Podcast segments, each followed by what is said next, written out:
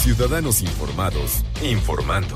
Este es el podcast de Iñaki Manero, 88.9 Noticias. Información que sirve.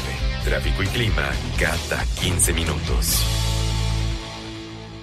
Llegó, llegó el momento, llegó el momento de una buena lectura, de una extraordinaria recomendación, porque además llegó el momento de rescatar a personajes que la historia se ha cepillado.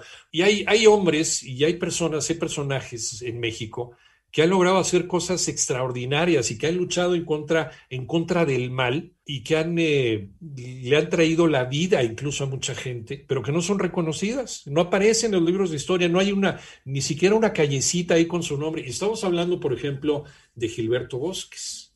Gilberto Bosques, embajador de México en Francia, pero bueno, no adelantemos vísperas, como decía mi abuelita, aquellas horas que nos robaron. El desafío de Gilberto Bosques de Mónica Castellanos, pues quién mejor que la doctora Tamara Trotner. Mi querida doctora, ¿cómo estás? Adorado Iñaki, muy bien aquí. Pero bueno, ahora hablemos de este gran libro, Iñaki, porque Mónica Castellanos de veras se aventó un novelón, lo publicó en 2018. La novela ganó el premio Antonio García Cubas, que es el premio que se da a novela histórica, es un premio muy importante y desde el principio, la introducción está escrita por la hija de Gilberto Bosques, aquí esta mujer que se llama Laura Bosques. Y ya desde la introducción te echas un clavado a esta historia que bien dice Iñaki, de un héroe que tendría que tener estatuas y calles y monumentos. Y en México básicamente nadie lo conoce es terrible. el único homenaje que yo he visto a Gilberto Bosques lo hicieron en el Museo de Memoria y Tolerancia y ahí tiene un pequeño, pues una su foto y un pequeño homenaje, pero nadie habla de él y sabes, Iñaki salvó miles de vidas. Es un hombre que de verdad desde muy jovencito entregó su vida a la justicia, a hacer el bien, a estar del lado de aquellos de los desvalidos este, él, digo, desde los 18 años, porque además vivió 103 años, eso es bien importante entenderlo. Entonces logró cubrir pues toda la historia, ¿no? Eh, a los 18 años fue parte del levantamiento de Aquiles Cerdán en contra de Porfirio Díaz. Luego en 1913 dirigió eh, una parte de maestros y estudiantes para, en contra de la dictadura de Victoriano Huerta. Cuando gana la revolución es cuando él entra a la política como diputado y presidente del Consejo del Congreso de la Unión, perdón. Y ya en la Segunda Guerra Mundial se vuelve cónsul de, en la Francia de Vichy. Y es ahí a donde hace realmente su labor más importante, porque tramitó cientos de visas arriesgando su vida. O sea, no estamos hablando de cualquier cosa, Iñaki, estamos hablando que se fue en contra de Franco y de Hitler, ni más ni menos, y arriesgando su vida e incluso la de su familia, tramitaba visas, porque él se dio cuenta primero que los exiliados españoles que llegaban a Francia los metían en estos campos de concentración, por ejemplo, Angel sur Mer es el que menciona Llanos, y era terrible, o sea, era una playa con alambre de púas y la gente se moría porque no había agua, porque no había comida, porque no había un techo, era realmente terrible. Aquellas horas que nos robaron, el desafío de Gilberto Bosque, suena como una historia épica, pues sí, sí, sí lo fue. Gilberto Bosques, embajador de México en Francia, nos decía la doctora Tamara Trotner, nuestra witchy woman, nuestra consejera, nuestra guía sobre qué leer y qué cosas buenas leer, qué cosas podemos aprovechar.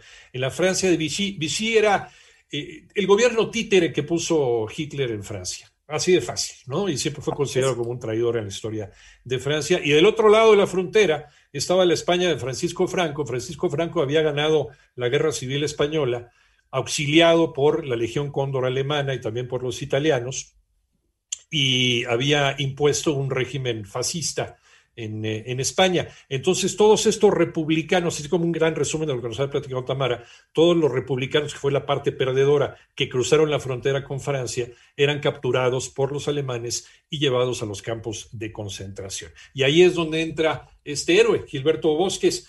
Doctora Tamara Trotner, pues tal cual, Iñaki, qué maravilla que nos haces este resumen. Y en México, mientras tanto, tenemos a Lázaro Cárdenas. Y Lázaro Cárdenas le da carta abierta a Gilberto Bosques para recibir refugiados políticos en México, de donde sea. Y eso es muy importante entenderlo, Iñaki, y esta novela nos los deja muy claro, porque Gilberto Bosques fue un héroe, pero él solo no hubiera podido salvar a, a miles de vidas.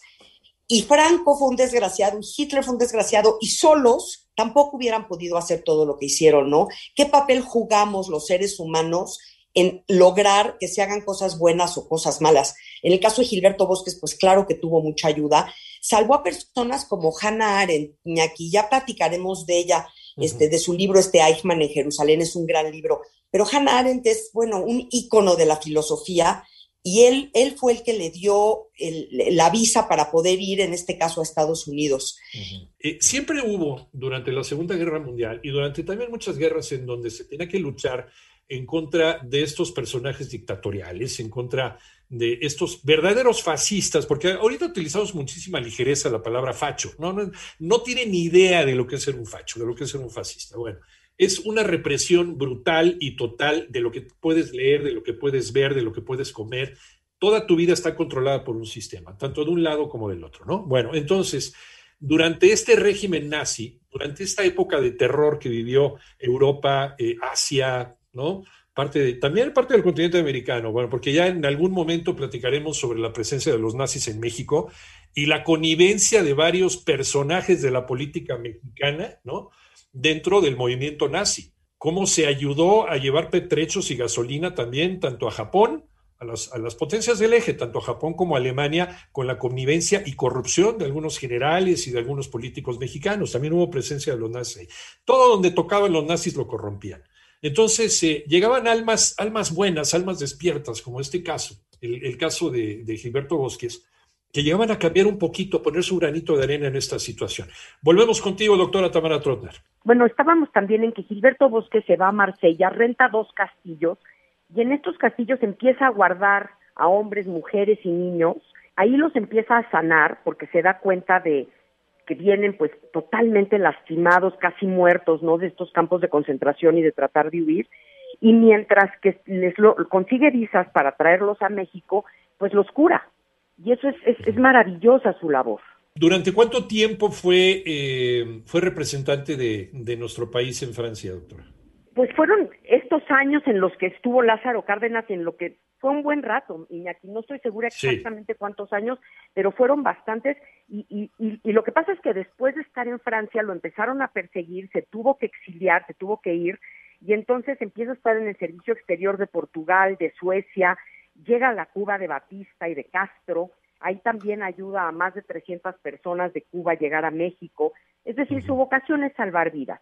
Pero lo maravilloso de la novela de, de, Mónica Castellanos es que al mismo tiempo de contarnos esta historia en forma fidedigna, nos cuenta una historia de ficción, de personajes entrañables que van acompañando en idas y venidas todo, toda la historia de Gilberto Bosques.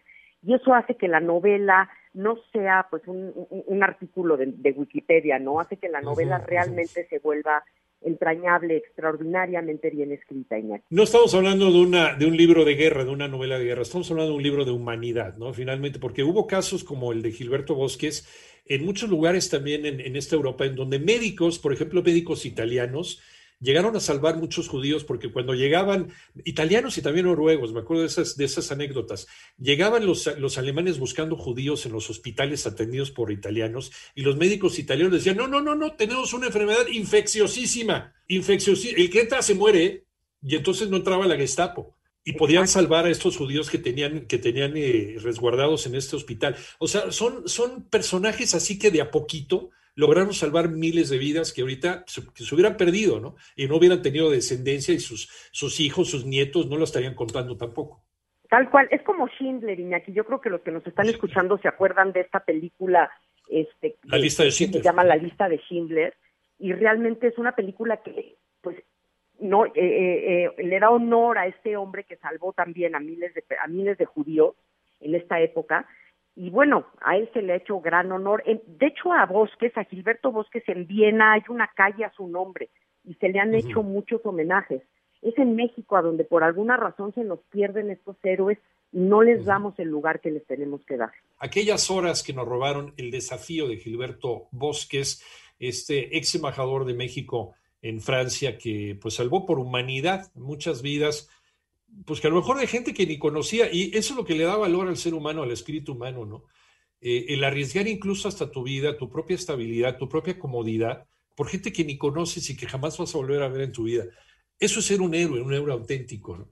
Mónica, Mónica Castellanos, ¿cómo se encuentra Mónica Castellanos con el personaje de Gilberto Bosques? Pues fíjate que Mónica nos cuenta que ella, eh, Mónica Castellanos nació en Monterrey y esta es su primera novela y ella cuenta en algunas de las entrevistas que de repente se topó con la historia de Gilberto Bosques casi por casualidad. Ella tampoco había oído hablar de él, como nos pasa a casi todos nosotros, y se enamora de esta historia, y decide que tiene que platicarla porque tiene que dar a conocer al personaje.